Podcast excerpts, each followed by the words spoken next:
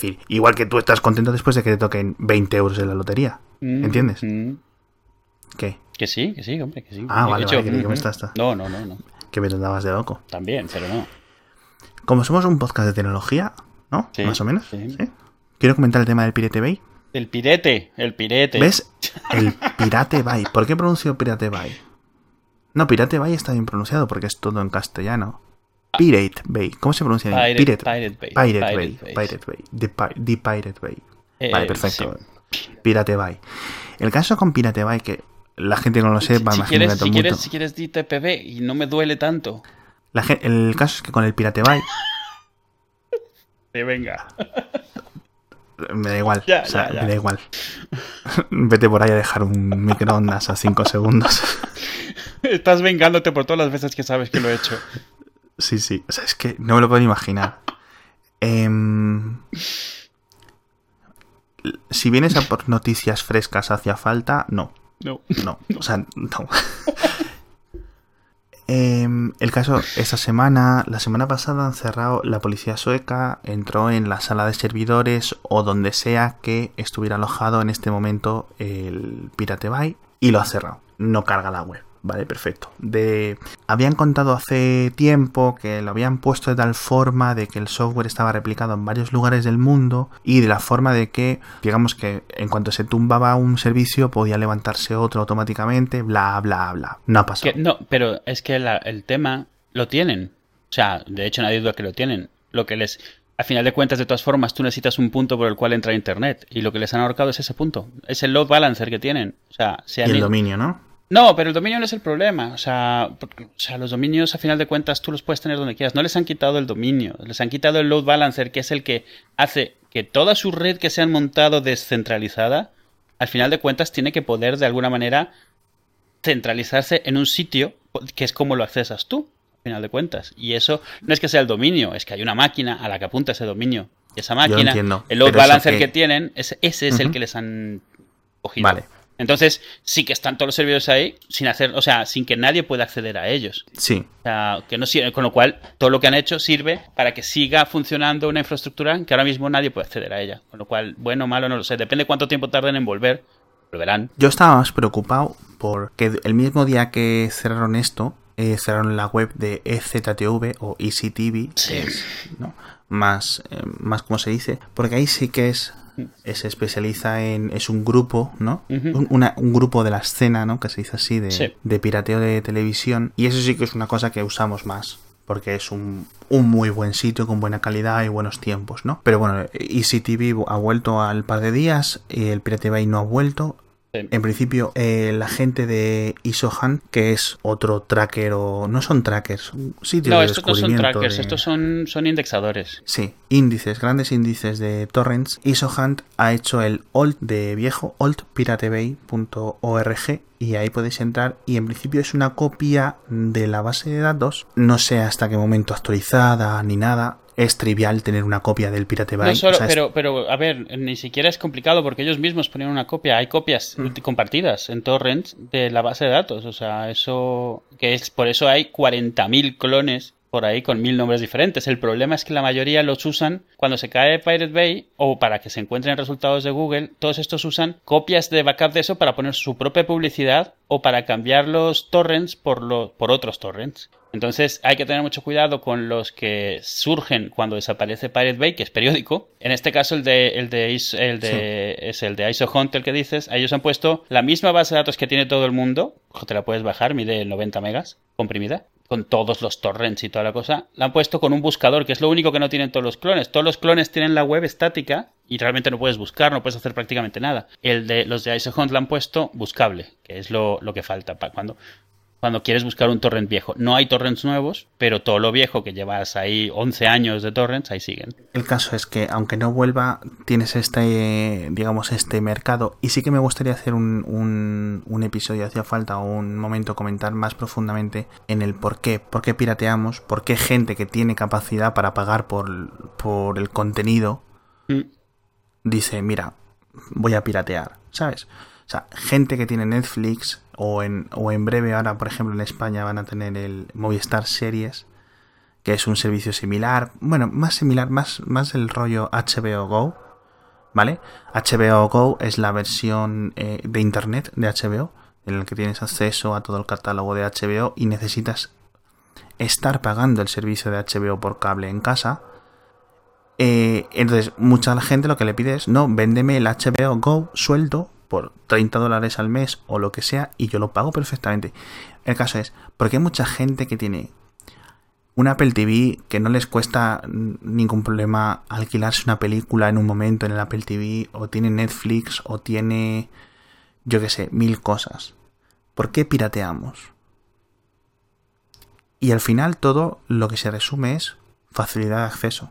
Sí, hay muchas, muchas cosas que se pueden sacar a partir de ahí y puedes decir que a final de cuentas la facilidad de piratear termina cambiando la forma en la que piensa la gente y luego cuesta mucho más que vuelva a pagar por las cosas. Pero la realidad es que la mayoría del pirateo empieza por facilidad. O sea, es cierto que, que, que mucha gente sacrifica calidad, que empezó a piratear cuando todavía se podían comprar DVDs de más calidad en el mercado y eso, pero el problema era ese. O sea, tú empiezas a tener internet rápido y los únicos que te permiten usarlo bien son los piratas, al final de cuentas. O sea, cuando empiezan a salir servicios de verdad son complicados, propietarios, no funcionan los dispositivos que tienes, no, o sea, te, te, requieren muchas más cosas de las que tú quieres. Mucha gente estaría dispuesta a pagar porque la gente, esto le va a costar a mucha gente aceptarlo, pero a la gente le cuesta menos pagar de lo que parece. Pero lo que no está, lo que tiene muy, muy clara la mayoría de la gente es si algo no le compensa. O sea, si algo le complica más de lo que ya tiene, no tiene por qué reemplazarlo. Claro. Y, y, y ese es el problema. El listón que tiene la piratería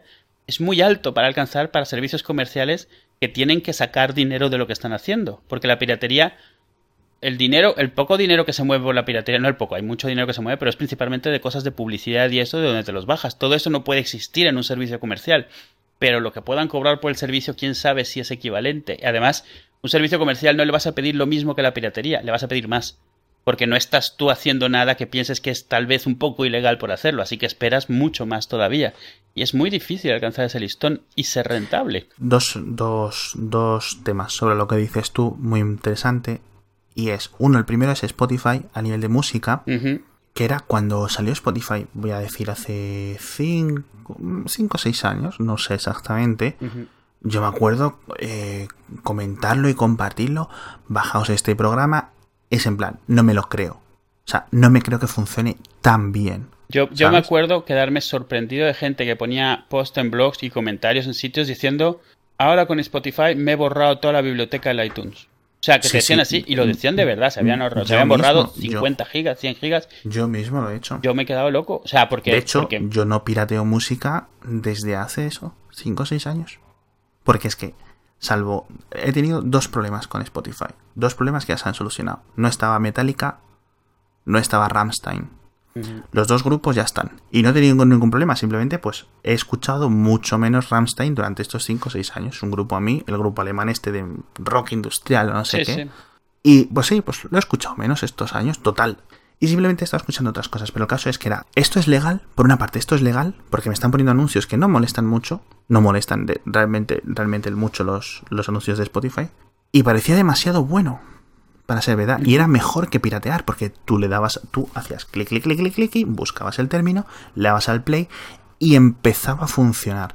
Ni tenías que esperar 20 segundos, ni 10, ni 4. Uh -huh. Play, pum, toco, toco. Increíble, ¿cómo puede ser? Y eso es lo que la gente espera cuando habla de multimedia, uh -huh. o cuando habla de series, o cuando de habla video, de tele, de vídeo. De. Uh -huh. La gente quiere eso. Y Spotify le dio con, en, dio en toda la diana cuando lo hizo. Con muchas cosas que ha ido mejorando a lo largo de los años, pero sí es cierto que era te daba gusto pagar por Spotify. Sí, sí, necesita... A ver, y, y, ya hay sitios que lo intentan. Netflix es el que más fama tiene, en Estados Unidos es el que más se utiliza, pero se, pero se quedan cortos, entonces... Claro, la gente, la gente dice... Es, y yo lo he dicho, la gente no con, que no ha probado Netflix no sabe que realmente el catálogo de Netflix pues no es nada del otro mundo. Sí, sí. Pero es que Netflix funciona muy bien. Uh -huh. O sea, por lo mejor que tengas una conexión típica de estas de conexión de 3 megas, 6 megas, que tienes mucho, digamos, mucho buffer, buffer, buffering. Uh -huh. Netflix funciona muy bien y está en todas partes. Te compras una Wii, tiene Netflix. Te compras un móvil, le bajas la aplicación de Netflix. Te compras un Roku, Netflix. Te compras el Apple TV, Netflix. Todo tiene Netflix. Entonces funciona muy bien. En el otro extremo, en el otro extremo del pirateo, hay un sitio donde piratear es muy, muy, o perdón, mucho más inconveniente que pagar. Y es en las App Store, tanto Google Play como en la de Apple. Las dos principales, ¿vale? La de Windows, la de Amazon, etcétera. Son independientes de estas, pero me voy a centrar en las dos que más usamos. Es más coñazo buscar un, el juego pirata o el no sé qué pirata. Bueno, ¿sabes? sí, no. En, en, Android lo que pasa es que, o sea, te puedes poner eh, tiendas que todo lo que tienen es pirata. O sea, lo que pasa es que... Sí, pero ya tienes que ponerte a investigar y tienes que perder un tiempo inicial de una hora o lo Eso que sí, sea, ¿no? eso sí. Que sí es cierto que, por ejemplo, puede ser, de- eh, por ejemplo, para nosotros el torrent es una de las cosas que instalamos más pronto en un ordenador. Sí es cierto que, por ejemplo, a la gente mayor le tienes que explicar un poco cómo es el torrent, cómo funciona, tal, cuando- sobre todo cuando hubo esta explosión de ver series en la tele, o sea, de ver series en versión original, quiero decir. Tú le das a un botón y funciona. Y ya no hay ni fakes, ni virus, mm, ni nada, ¿vale? Es muy difícil, hay que ser muy cazurro para infectarte el ordenador a través del torrent. Hay que ir muy a saco, sí. Entonces, sí es cierto que, por ejemplo, tanto en el iPhone, como en el iPad, como en los Nexus, en los Samsung, etcétera, es un poco más complicado piratear que pagar. Aplicaciones. Es que te lo ponen tan así aplicaciones o juegos, etcétera. Es tan fácil. Porque básicamente, por ejemplo, cuando tú configuras un iPhone o tu primer iPhone, tienes que poner la tarjeta de crédito, que creo que lo puedes pasar, el paso, etcétera. Sí, lo que pasa es que luego Pero si no, yo por ejemplo, yo le di mi tarjeta de crédito o mis tarjetas de crédito a Apple hace años y yo cuando tengo un iPhone nuevo o un iPad o lo que sea, ya está todo puesto. Es decir, comprar o gastar 5 euros o 50 euros, ni me- no es que no te lo pienses, sino simplemente es muy fácil. Sí.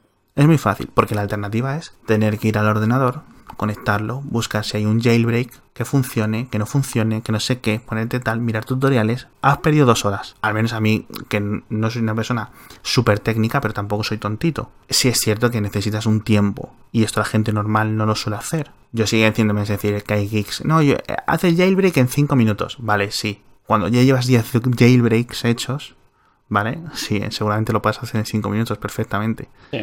El caso es que para el 99% de las personas es más jodido piratear en el iPhone y en los móviles Android que no piratear. ¿Qué no pasa con el mundo de las películas? Con el mundo de las películas es mucho más fácil piratear. Vas al, vas al Pirate Bay, vas al no sé dónde, pinchas un clic y se está bajando. Sí, Tan sobre todo porque no deja de ser un fichero. Si consigues el fichero, ya está. O sea, no tienes que hacer nada en donde lo tienes para, Exacto. para poder ver ese fichero. Sí, es, es complicado. O sea, es complicado. No, no es complicado, es fácil. Lo tienen complicado los que viven de vender el contenido porque es una barrera, lo que decíamos, una barrera muy alta. Pero sí que es cierto que un Netflix bien montado con suficiente catálogo resolvería muchísimo el problema. Sobre todo si, si, si logran la ubicuidad que, que podrían tener. Otra cosa que se podría barajear es, eh, tú estás pagando tu cuota, digamos tu tarifa plana por Netflix, pero luego, por ejemplo, en Netflix o en iTunes, eh, tener un extra por cosas puntuales. Es decir, pues yo pago eh, lo que se conoce como alquilar las películas, pero claro, yo entiendo que ellos tengan que hacer un beneficio, etcétera. Cuando tú vas al cine, realmente lo que estás haciendo es alquilar una experiencia de dos horas, tres horas, lo que sea, o hora y media. Alquilas la película con 200 personas más. ¿vale? A cambio de 8 euros, 9 euros, 10 euros. Eh, Pero eh, yo eh, tienen que entender que no me pueden pedir a mí 4 euros o 5 euros por alquilar una película en mi casa que voy a ver dos horas y ya está, y me voy a olvidar de la película. Mm. Que la puedo ver un par de veces más o lo que sea, ¿no? Pero yo creo que si bajaran el precio del alquiler de película a un euro, esto imagino que ellos lo tendrán investigado y que habrán visto que sí o que no, que merece la pena es decir que el aumento de alquileres no les no se corresponde con la división del precio, Mm. pero sí es cierto que a un euro sería tan impulsivo alquilar películas, ¿sabes? Sí. Porque muchas veces alquilamos películas o vemos una película y no la volvemos a volver a ver nunca más. Que es por lo que a mí me molesta comprarme DVDs o comprarme Blu-rays, porque por mucho que me guste, Mm. estoy seguro que no la voy a ver. De hecho, por ejemplo, tengo el caso. A mí me han regalado eh, el cofre de The Wire y yo The Wire la había visto eh, medio original, medio pirata en su tiempo y dije, ah, qué bien, ya tengo The Wire, la voy a ver. Pues no, porque para verme The Wire necesito, yo qué sé, 80 horas. ¿Vale? No, pues no me la he puesto a ver. O te compras una peli que has visto en el cine, te compras el Blu-ray por impulso y no lo ves nunca. O lo ves una vez. No merece la pena 20 euros para tener una caja por ahí suelta. ¿Sabes? Yo, Yo creo que si bajan a impulso, o, o y con- incluso con los libros, comprar libros, si te paras a pensar, ¿cuántas veces relees los libros? Raro es el libro que se relee. Hay Eh. gente que sí relee libros. sí, sí. Pero quiero decir, es estúpido comprar libros en el sentido de que, eh, sobre todo en EPUB, es decir, mm, mm, bájame el precio, ¿sabes? Pero claro, ellos lo saben, ellos saben que tú compras el libro y no lo vas a volver a leer, con lo cual te prefieren ponértelo como eh, compra el libro y si es cierto que en el futuro tienes la opción de tenerlo otra vez, si Amazon no ha cerrado dentro de 10 años, por ejemplo. Pero, jolines. ¿Sabes a lo que me refiero, no? Sí, yo de todas No sé si maneras, en el ya. tema del, del, del vídeo, yo o sea, pienso que, o sea, yo no veo que ningún esquema que sea paga por lo que ves individualmente pueda competir con la piratería. Sí que veo sin problema que algo de suscripción que es, mira todo nuestro catálogo, nos pagas 10 euros al mes. Eso sí que, sí que, porque al final de cuentas, si lo montas de manera que tengas, nunca puedes cerrar al 100%, pero tienes tu propio player, tu propio DRM, porque esto es impepinable al final de cuentas tienes un número de horas en el día en el que se pueden ver las cosas. O sea, no, no te pueden bajar todo el catálogo en un mes de suscripción. O sea, tú, pues, o sea, incluso viendo constantemente, pues sabes lo que van a poder ver. Entonces, eh, no sé, o sea, el riesgo... Me, me parece que Netflix ya lo hace, ¿no? Netflix cobra una suscripción y tú ves ahí todo lo que puedas ver en tu cola. Tienes un Sí. número de cosas que puedas ver. Porque el chiste es que tú no sabes qué vas a querer ver. Y a lo mejor uh, este, esta semana te ves toda una temporada una cosa, pero la semana- a lo mejor la semana que viene te ves cinco películas. Y no lo sé, a mí me parece que una tarifa plana es realmente lo que más. Eso y un catálogo bien. O sea, un catálogo completo. Y aquí es el otro problema. O sea, la gente cuando ve televisión, una de dos, o quiere ver lo último de lo último, las series súper populares, o quiere ir a cosas viejas que recuerda o que está viéndose de golpe una serie de hace cinco años o lo que sea. Eh, o todas las pelis de Aliens, por ejemplo, de golpe o cosas así. Entonces ahí el segundo problema es el de catálogo. Es un poco más complicado. Tú cuando no tienes Metallica, bueno, pues es una canción de tres minutos metida entre muchas otras, te la puedes saltar, pero cuando vas a ver algo, tú vas, te quieres ir a ver eso en especial. Y si no lo tiene en catálogo, te joroba. Y si empieza a pasar con muchas veces, pues el servicio no te sirve. Entonces no lo sé. Este, Yo creo que se puede hacer por un modelo híbrido, es decir, tener el 90% de las cosas en la tarifa plana, pero las cosas más novedosas que a lo mejor entran dentro de la tarifa plana dentro de seis meses, pues pagar un precio que entre dentro del rango de la impulsividad, un euro, dos euros, etcétera, ¿sabes? Como las aplicaciones en el móvil, sí. porque lo puedas ver pronto o unos meses antes, sí creo, eh, creo que sí es, estaría bien explorar. Es decir, que Netflix o el resto de servicios que no sean Netflix ofrezcan esta, estas cosas, ¿no? Es decir, los adelantos, que es decir, que la gente que realmente lo quiere pague un extra, que es hacia lo que vamos con el marketing, perdón, con el merchandising, es decir, eh, la gente que va, que digamos, cuando salga la nueva película de Star Wars en el cine, pues hará muchos millones, pero mucha gente va, irá a ver esa película al cine una vez y no la volverá a ver en su vida. Pero sí es cierto que los, la gente que hace eh, el fenómeno de Star Wars, lo que es Star Wars y por lo que Disney ha pagado tanto dinero, es la gente que no solo se ve la peli, sino se compra el DVD, habla de ella en internet, mira a ver para un juguete o un pijama, una camiseta, etcétera. Ahí es donde realmente está el dinero. Entonces, en la gente que realmente quiere, quiere todo esto. Ya. Entonces, sí que me gustaría ver un, un- un tema por ahí eh, en el mundo de, digamos, de la distribución de contenido multimedia, de vídeos, sobre todo. Y sobre todo, sí me gustaría, y yo entiendo que hay muchos factores en juego en el, lo que se le conoce como el estreno paralelo. Es decir, el día 1 o el día 50, o el día, perdón, el día 50 no que no hay unos meses, el día 5 se estrena una película en los cines Sí.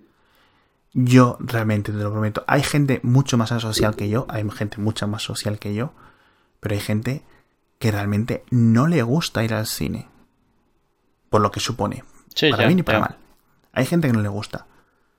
Mm, El precio, los desplazamientos, los tiempos, que hay gente a la que le gusta ir al cine, pero no puede permitirse ir al cine por tiempo o por dinero, lo que sea.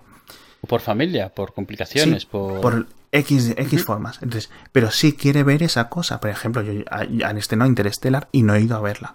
Y, oja, o sea, quiero, toma, 20 euros, toma, para ti, o 10, mm, dámela. Sí, claro.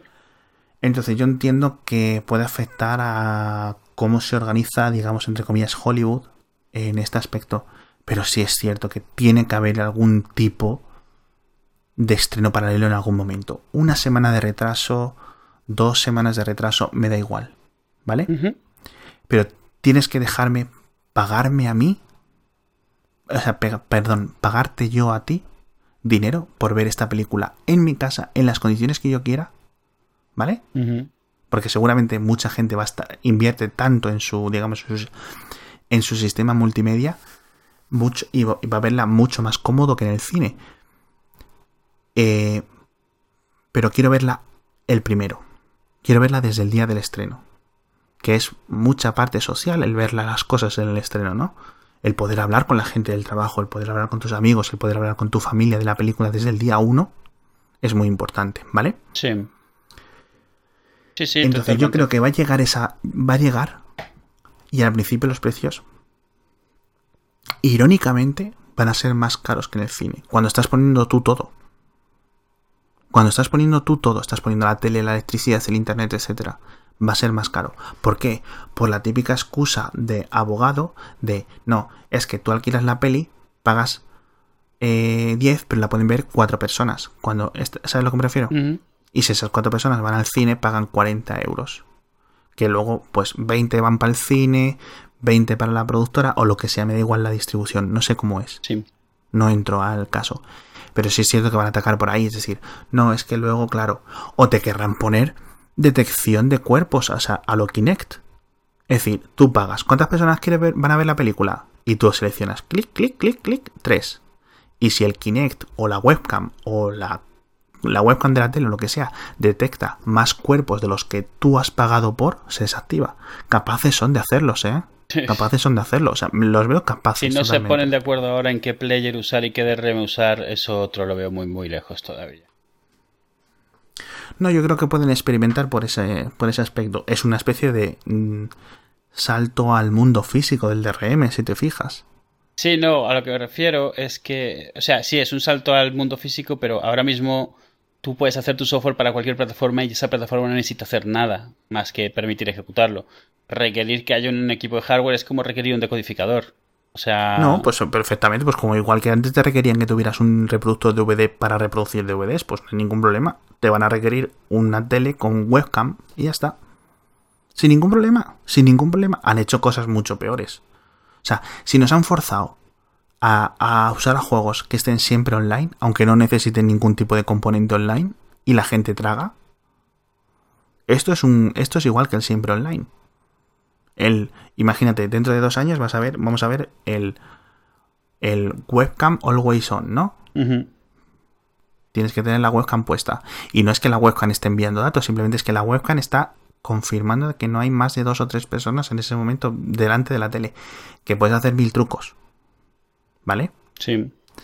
Pero ya tienes que estar poniéndote que si no sé qué, que si aquí que no te ve la webcam, que si no sé qué, que si no sé cuánto, que si te pones uno delante de otro, ¿sabes lo que me mm, refiero? Que si te pones disfrazado de cojín, etcétera. Pero eh, ya eso ya te añade incomodidad, ¿no? Yo creo que va a haber, sí, es cierto, es un poco, y sé que me estoy alargando un poco con el tema, pero sí creo que va a haber un poco de experimento y al principio va a ser una mierda. Básicamente me remito a la historia de, del prueba y error de toda la época pre-Netflix y pre-Spotify, mm. ¿vale? Que ha habido con esto. Es decir, ¿te acuerdas cuando antes podías entrar en las webs de las distribuidoras de Hollywood y de tal y tenían como unos sistemas ellos con mucho DRM y muchos Javas Solo para los y cosas así, para sus cosas, para poder y tú podías y coger y pagar por la película y le habías no sé qué, ¿te acuerdas? Sí, sí. Y ahora al final, años después, llegas, vas a la tienda y por 10 euros te dan el Blu-ray, el DVD y la copia digital con una clave ahí. ¿Sabes a lo que me refiero? Eso era em, impensable hace 5, 6, 10 años. Sí, sigue, a ver, siguen buscando su modelo. O sea, y realmente esto que están haciendo ahora es una forma de admitir que, que, no saben dónde están ahora mismo. Es más, lo de venderte el Blu-ray y el DVD al mismo tiempo, de alguna manera es aceptar que el Blu-ray no ha logrado desplazar el DVD al 100%, en muchísimos casos. No, yo lo que creo que es que sí, que mucha gente tiene Blu-ray, pero por ejemplo en el coche tiene un DVD. Y mucha gente en Estados Unidos tiene DVDs en el coche, va a los chavales. Entonces, pues vas, compras la última de Disney, compras Frozen y tienes eh, en Blu-ray para verla en grande en el salón, en el DVD para verlo en el coche y en la copia digital para verlo en el iPad, mm. por ejemplo. y eso es una cosa que realmente tiene sentido para muchas familias, sobre todo en Estados Unidos y Reino Unido. Y yo entiendo por lo que lo hacen. Pero han llegado ahí a través de mucha prueba y error. Pero el caso es que no necesitan tanta prueba y error. Les estamos diciendo a los usuarios, tenéis que hacer esto, así, así y así. Y se lo estamos diciendo desde hace 10, desde hace 15 años. Mm. Y sobre todo desde que el ADSL y los cables y el ancho de banda es suficiente. O sea, porque antes no podías acceder, hace 10 o 15 años tú no podías hacer algo de calidad de DVD en streaming ni de coña. Tenías que dejar el ordenador toda la noche descargando para ver algo. Ahora sí, en cualquier momento, incluso por conexión móvil, puedes ver algo del bitrate de un DVD. Pero es de coña, ¿no? Que les estemos diciendo, tenéis que hacer esto y al final lo van a acabar haciendo. Me da igual que sea en 2018, que en 2020, que en 2015. Lo van a acabar haciendo como nosotros decimos. Sí, bueno, o sea, tienen, o sea, es al final encontrar, tienen que encontrar una forma en la cual puedan atraer a la gente o sea, sin que sea por, por coerción, sin, sin, que sea por obligarles, que es como hasta ahora siempre se ha intentado, tratando de cerrar todas las demás puertas para que solo te quede esta. Spotify ha demostrado, o sea, ha demostrado algo Spotify es que si el caramelo se ve bueno, la gente se lo come, o sea, es, mm. eh, deja lo que tiene y se va para allí.